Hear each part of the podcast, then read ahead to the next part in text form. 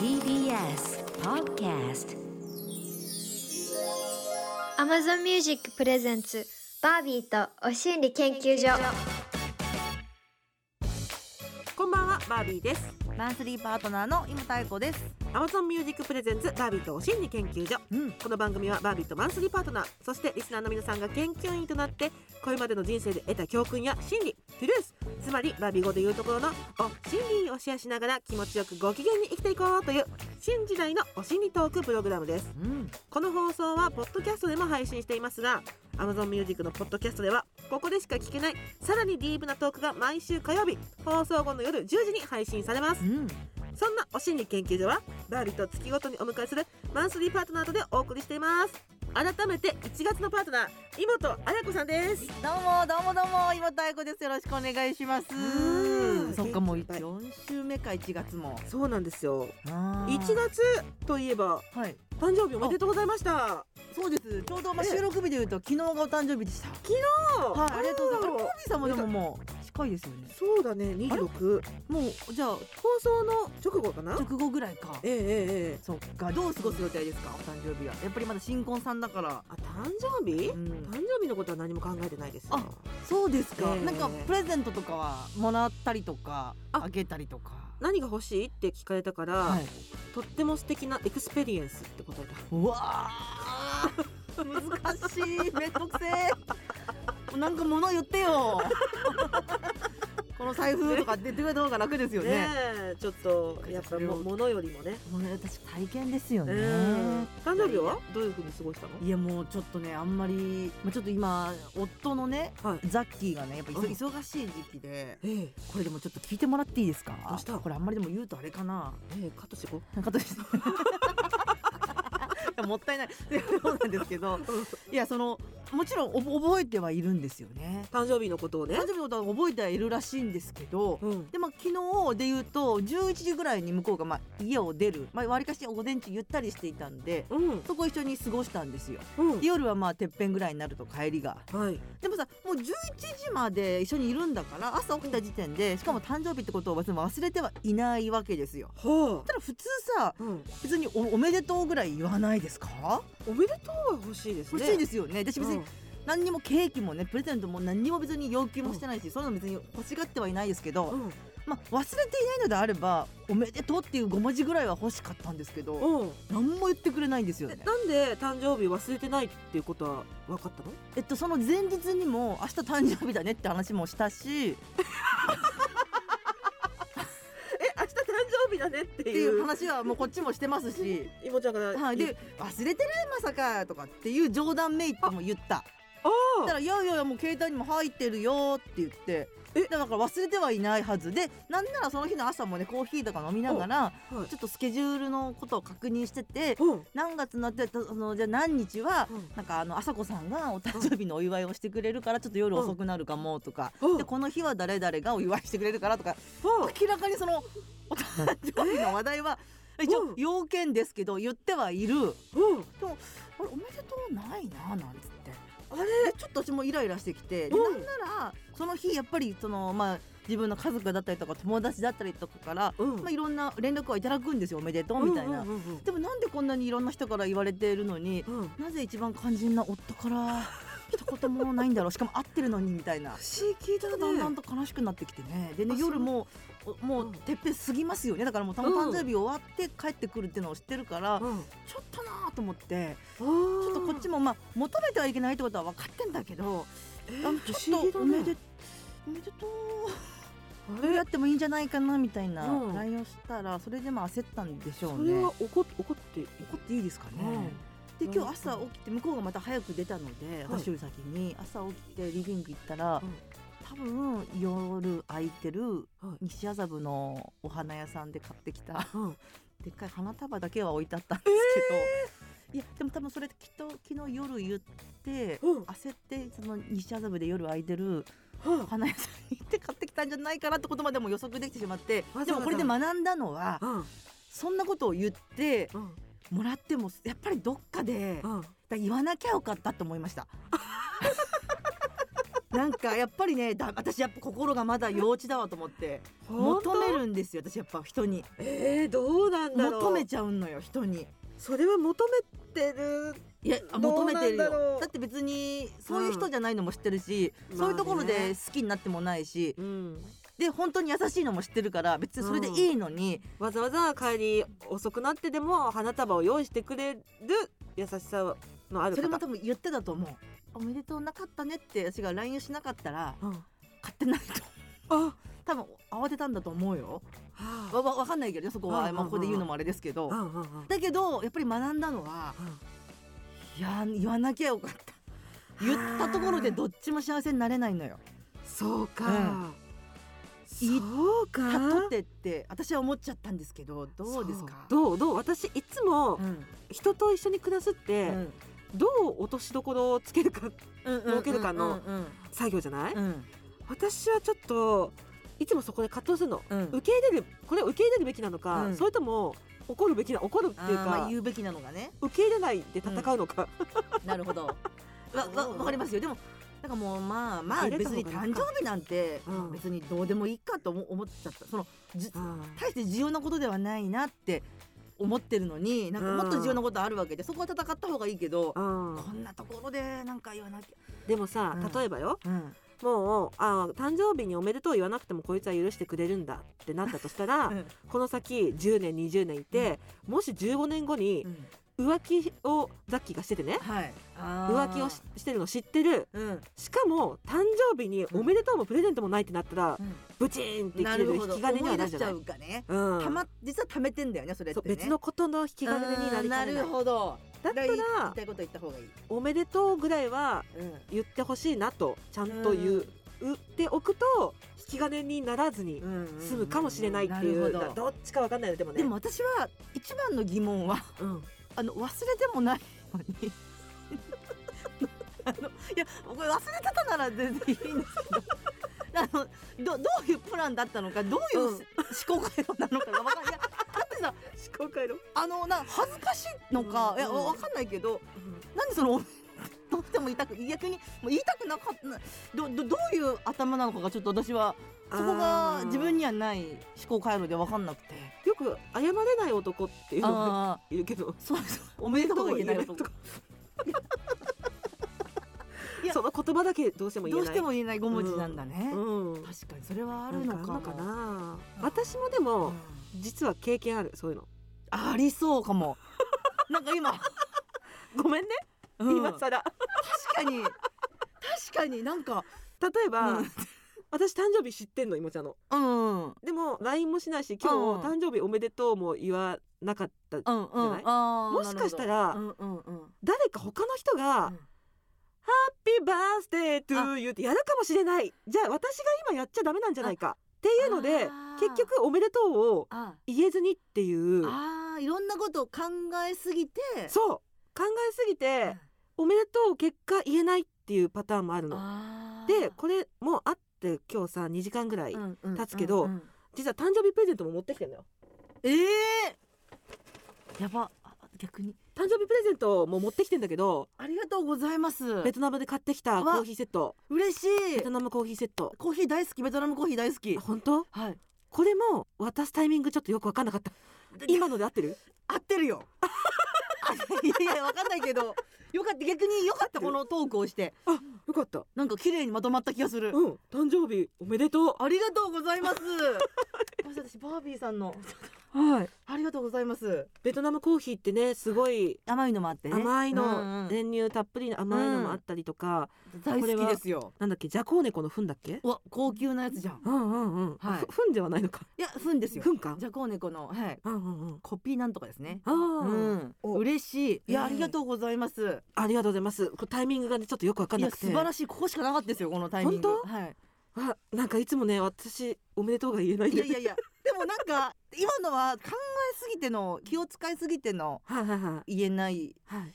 夫ザッキーとは違う？だって家ですからその家で1歳の子供しかいなくて他にじゃあ1歳の子供が急にフラッシュモブする？そんなことサプライズしないだろ。3人しかいないんだから家に。いや相当怒ってるじゃん。え 本当は受け入れなきゃいけない受け入れなきゃいけないけど。やっぱ怒ってんね。怒ってるよね。やっぱおめでとうの5文字欲しかったんだね。確かに、ね、素直になろ素直になろう、うんごめんごめん。やっぱりうん5文字欲しかった、うん、いや今日帰ってうん。おめでとうが欲しかった。なんだよっていう風に可愛く言いよ。可愛くよう。ん可愛くよ、うんうん。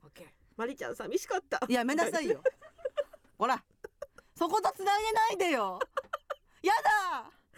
変な意味でネットニュースになるの嫌なんだけど。余計なことを ちょっと。みたいな感じで言おう？いやみたいな感じでやめ言わない。大人が寂しがっちゃダメなのってちょっと待ってよダメダメダメ。次行こすいません次う行きましょう。電話 Amazon Music Presents バービーとお心理研究所。Amazon Music プレゼンツバービーとお心理研究所。パーソナリティのバービーと。マンスリーパートナーの今太子がお送りしています。ここからはリスナーさんと直接おしゃべりお心理テレフォン。今夜はお心理探求中のリスナー研究員、崎谷せんべいさん30歳のこんなお心理です。私たちは何にだってなれる。でもだから悩ましい。ああなんだなんだ。ーおー壮大だね。うん。崎谷せんべいさんこんにちは。こんにちこんはにちは。すごく思春期かのようなうん。壮大なそう哲学的なねうん。うんお悩みかしら。そうなんです。ちょっと今悩んでいて、うん。あせっかくなんで話聞いていただきたいなと思ってあ投稿ーさせていただきました、うん。あーありがとうございます。今ご自宅ですか？はい今日ちょっと在宅勤務で、うん。お仕事。はい。えー、在宅中にお心理に出演しちゃって。いいんですよ。全然いいことですよね。在宅ですから在ね宅ですから。うまあ、んより良い仕事のためにまずは悩みをすっきりしてもらおうと。はい。あそうそう。やっぱねクオリティ上げていくためにはうん。そうですよね、そうなんです。ドバッと出していきましょう、はい。今ご家族は？えっ、と結婚していて長男が一人で、うん。今第二子を妊娠中です、ああそうなんだ。ね体調大丈夫ですか？今ははいだいぶ落ち着きました。けうどん最初の方は結構体調悪くて大変な時期うん悪かったりしますねあー。えめちゃめちゃバリバリ働いてる？そうですね。仕事は結構しっかりやっています。うーん。何系のやってんですかお仕事？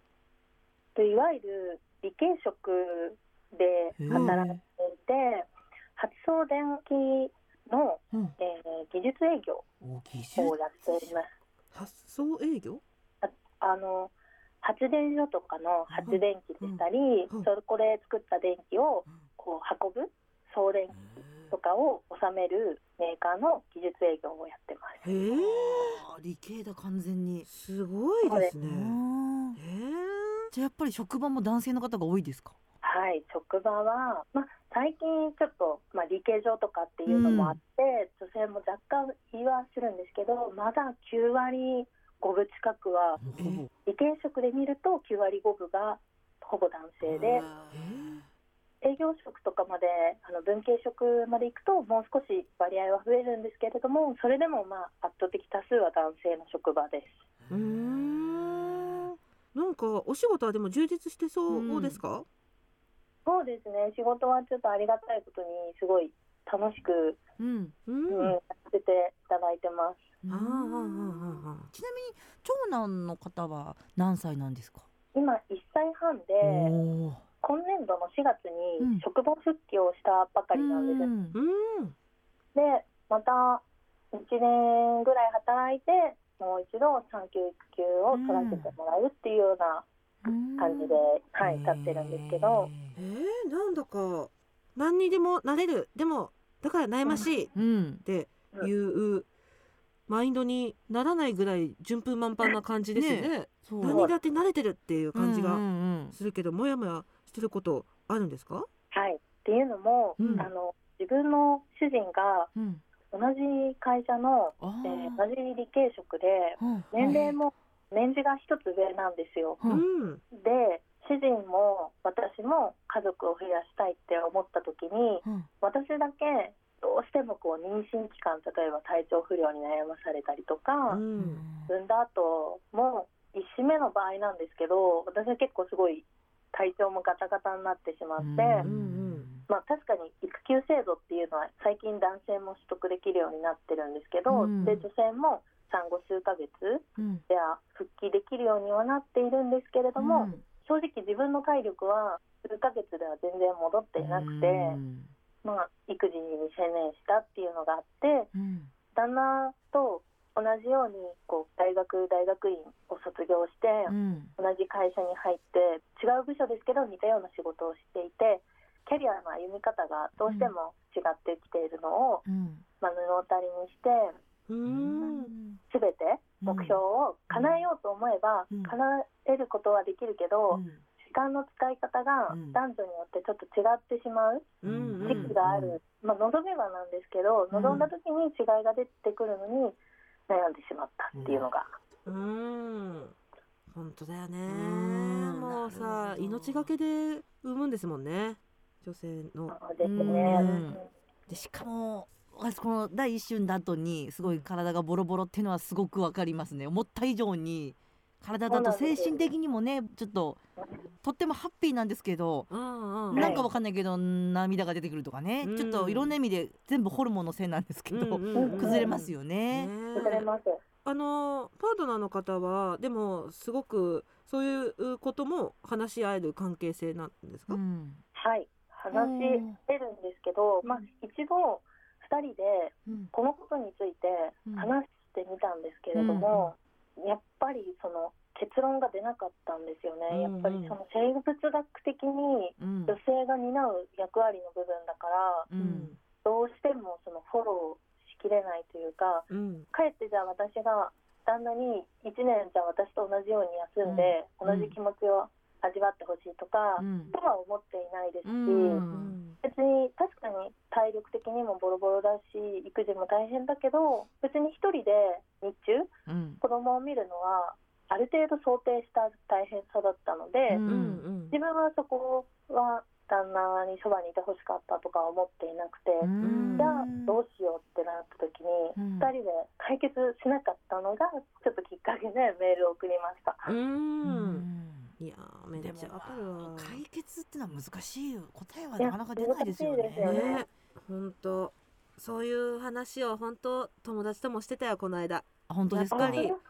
あのー女性にしかわからない身体的感覚まで共有できるわけじゃないから、うんうん。こればっかりはしょうがないのかなとかいう話をしてたばっかだったな友達とも。うん。それでも第二子妊娠中そうそうでまだまだ生まれてこの後ねうん。生まれてくるっていうことだから受け止めていることがすごいなと思って私はもううん産む前からこのモヤモヤにどう対処していけばいいのかっていう感じでうんうんうんうん。考えちゃうけどもう走り出してるんだもんね。うん。なんかそこがちょうどその何にでもなれるっていうところで、うん。私は仕事をバリバリこなすうん。社会人でありたい。うん。子供を持つ母親になりたいうん。妻になりたい全部叶えようとしてるんですよ自分は。うんうんで全部叶えようとした時にぶつかるって ぶつかったって感じなんですよね。うん。うん。そのうん人によっては多分優先順位を立てることもできるしうん。あのまあこれはそんなに大事じゃないとか、まあ、今でしたら結婚したくないとかうん。別に仕事もほどほどがいいとかうん。子供はいいよね2人で仲良ければとか、うん。いろんな選択肢がうん。間違いじゃなくて、うんなんかいろんな人生の選択肢ってすごい今分かりやすく見えるじゃないですか。うん。っていう時に全部叶えようとした時にたまたま男性と女性の違いを感じてしまったんですよね今回。うんで今うん第2子がうん。女の子だっていうのが分かったんですよ。うんうんで私もその女の子だからこういうのは難しいとか絶対言いたくなくて、なんうん。本当に自分の好きなことを望んだものを全部手に入れてほしいんですけど、うん。うん、やっぱり時間の使い方とか過ごす過程はパートナーだったりうん。長男とはまた異なってくる人生の時間の使い方が彼女にもきっともしかしたらあるかもしれないって時になんかこう助けになる考えとかうんうん言葉とかがあったらいいなと思って。う。ん。うん先谷せんべいさんはでももうすでにい。ろいろと手に入れてはいますよね。何だってなれるを実践しているうん。素敵な人だなと思って聞いてた。うん。でもそうすでにね。ううん。んまあこのモヤモヤは解消できないものがあるけど。うん、あとまたその旦那さんと同じ会社っていうのもそうねすごく状況もわかるじゃないですか。うん今あの人はこういう風にじゃあ出世なら出世したよとか、うんうんうんなんか部署が変わったよとか情報も結構入ってくるし共通の人もいるだろうし、うんそこはまたそうですよね。ある意味トゥーマッチな情報も入ってきそうな気がそれは本当に思いますあるのかな。いや私が先谷せんべいさんと同じ立場だったら本当もう血出るくらい歯茎から血出るくらいもう歯ぎしりするよ。悔しくて、うーん。それは同じだけ頑張ってきたのに、うん。悔しいとは思うと思うな、うん。私はこのスタートライン同じの人とかいると、うん。やっぱ悔しくってしょうがなくなっちゃうから、うん。うんそういうのって見えないところにいたいなと思うっていうか組織だとどうしてもうん。足並み揃えなきゃいけなかったりとか、うんうんうん。同じスタートラインに立たなきゃいけなかったりとかするじゃないですか、うん。はい私だからそこからなるべく距離を置こうと思ってる。あ 私の場合はそういう風にしようと思ってるかな。私自ー身もだし、うん夫にもそうしてもらいたいなと思ってうんうん。いる、うん。組織から離れる、あー。うんなるほど、うん、でももちろん会社には所属してるんだけど、うんうんなんか精神的な組織に入るんじゃなくてそう、一個離れたところからうん。いるとちょっと心が楽になるかもしれないですね。そうね。私はもうさもともと組織にはいないような人間だけど、ツータンにはできるだけうん。そうしてもらいたいなと思ってどうしてもやっぱさうん。男性は組織にいるとやらなければいけないこととかうん。出てきて動きにくいとこ出てくるからうん。ちょっとそこら辺の融通自由度柔軟性高めてくれる？みたいな話はずっとしてる。なるほど、うん、いいと思いますよ。そう？でもとっても、うん。お仕事辞めるわけにはいかないもんねでも。そうそうだからあのお仕事は辞めなくてもよくって、うんうんなんかこの感覚的なその競争組織みたいなものから一う回ん。気持ちを出して、うん。もうちょっと俯瞰的に見るとか、うん。まあでも時期にももちろんよると思いますけどこれがじゃあそうね10年後ってどうなのっていうそんぐらいのスパンで考えると先谷せんべいさんが今感じてることとか経験してることってうん。いずれじゃあその会社に入ってこられるじゃあ女性の後輩とかにもうん。何かきっといい影響があるだろうしそこの子たちにかけられる言葉もまた出てくるかもしれないし。うんうんでも今はちょっとねギリギリギリって激しりするのはすごくうんわかるかも。うん。そううね、んセックスザシティ好きなんですか？好きです。メモにセックスザシティシーズン3に感銘を受けた部分があるって書いてあるんですけど、はい。何ですかこれ？よくあのセクサンシティうのん。作中で、うん。キャリーがこうコラムをタイピングして、うん、自分の心の内を話すシーンがあると思うんですけど、はい。そのシーズン3のエピソード10であった言葉を元に今回ちょっとお心理書いたんですけど、うん。そこでキャリーは言うんですよね。現代の女性は生まれた時から何でもできるって教えられているけれどもうん。それがかえって選択肢が広すぎてあ悩んでしまうんじゃないかって。で一度決断してしまうと他のオプションはもう選べなくなってしまうのかって。私たちは一つに決めることができないのかもしれない。もしくはうん。サマンサの言う通り全てを手に入れられるのかっていう問いかけがあって。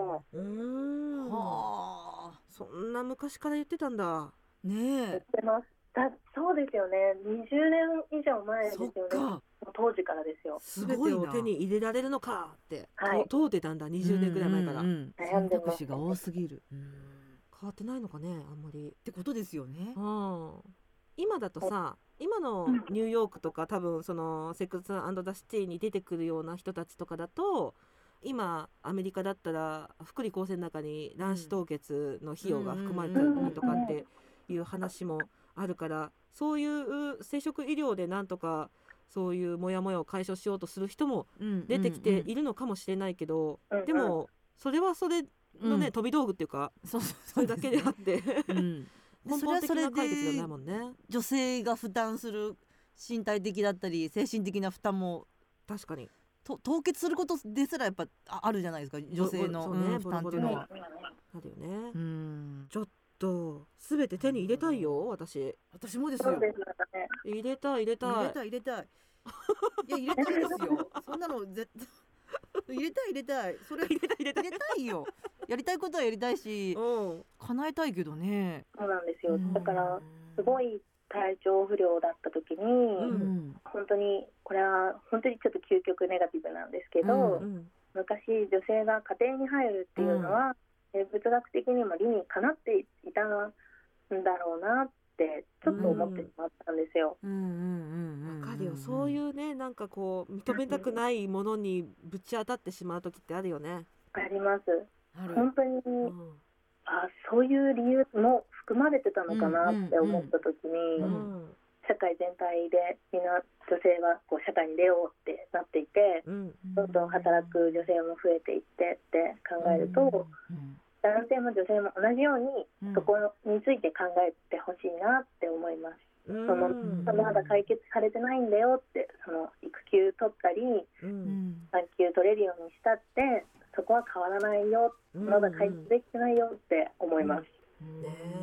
いや本当にさどんだけ賃金の格差がなくなろうが教育の格差がなくなろうが出産に関してだけはそう。逃れられないもんうん。ねそ。れはもう生物的にししょうがないいことでは、その会社の雰囲気というかその9割5分が男性っていうことなんですけどその方たちのなんだろうな考え方みたいなのってどうなんですか？そこの男性と女性に関する。まず会社は女性を大事にしないといけないので、うん。こうどんどん割合働いていく人数は増やしていきたいと思ってるんでん。すごいバックアップ体制は充実してるんですよ。あなーので育休制度を取ってほしいとか、うん体調悪かったら時短にしても大丈夫っていうのを言ってくれるんですけど、えっ。と、蓋を開けてみるとなんですけど、うん自分の周りの上司だったり、ん。あのなんなら同年代の同僚ですら、うん。一定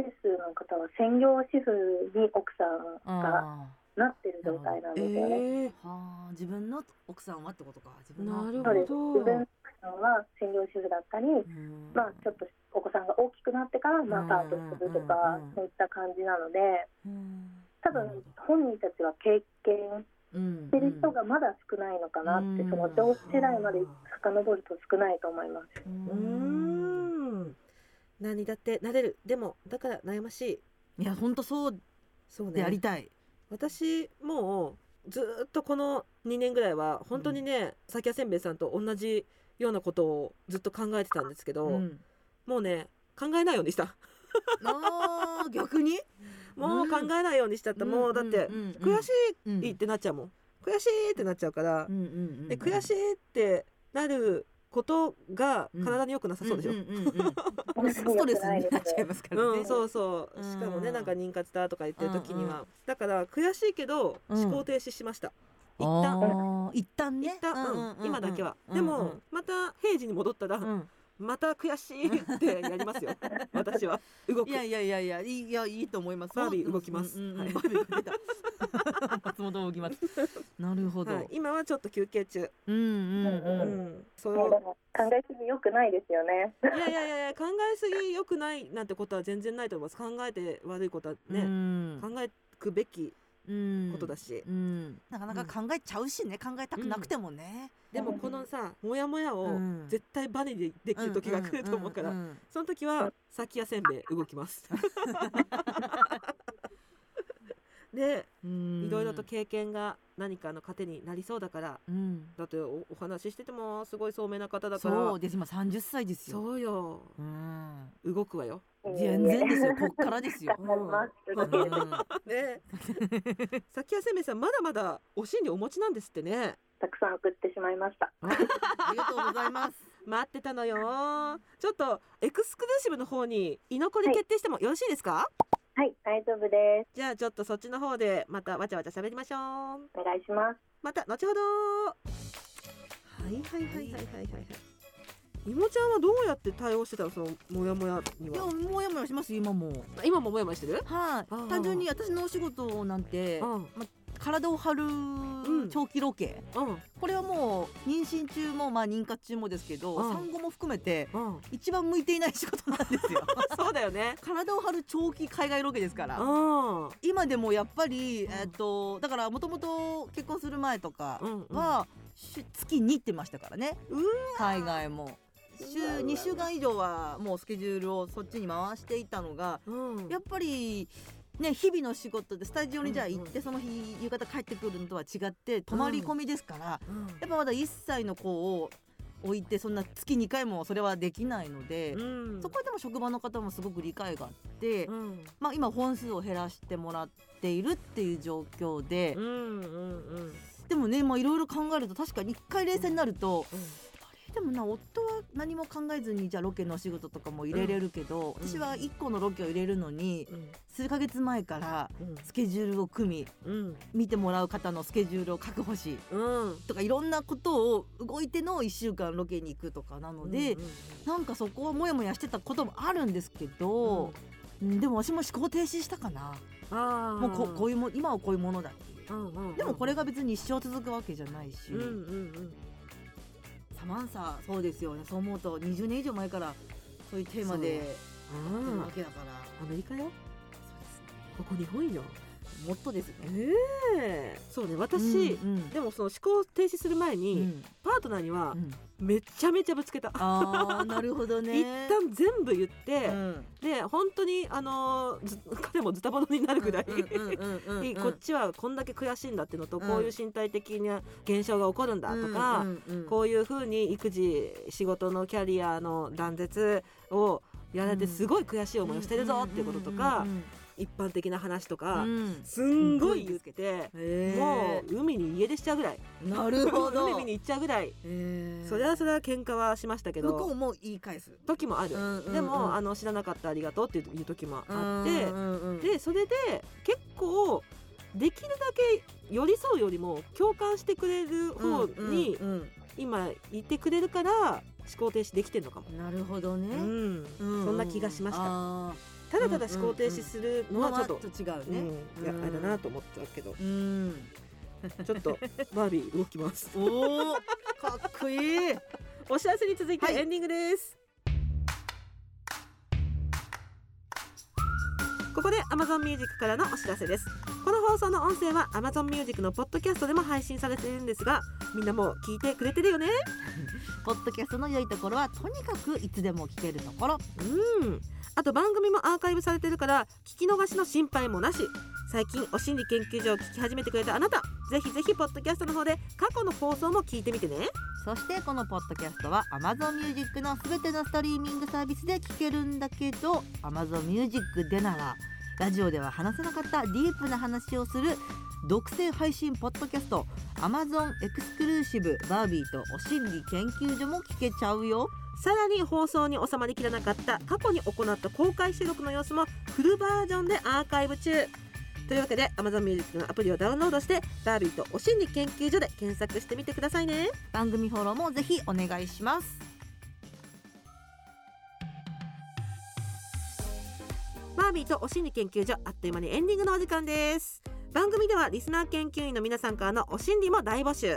仕事や恋愛から学んだ教訓やお心理美容や健康ペットそしてに関するお心理などどんなものでも OK です電話出演 OK だよという方は電話番号をご記入の上番組公式 LINE にメッセージをお寄せください。LINE アプリからお心理研究所で検索してくださいね。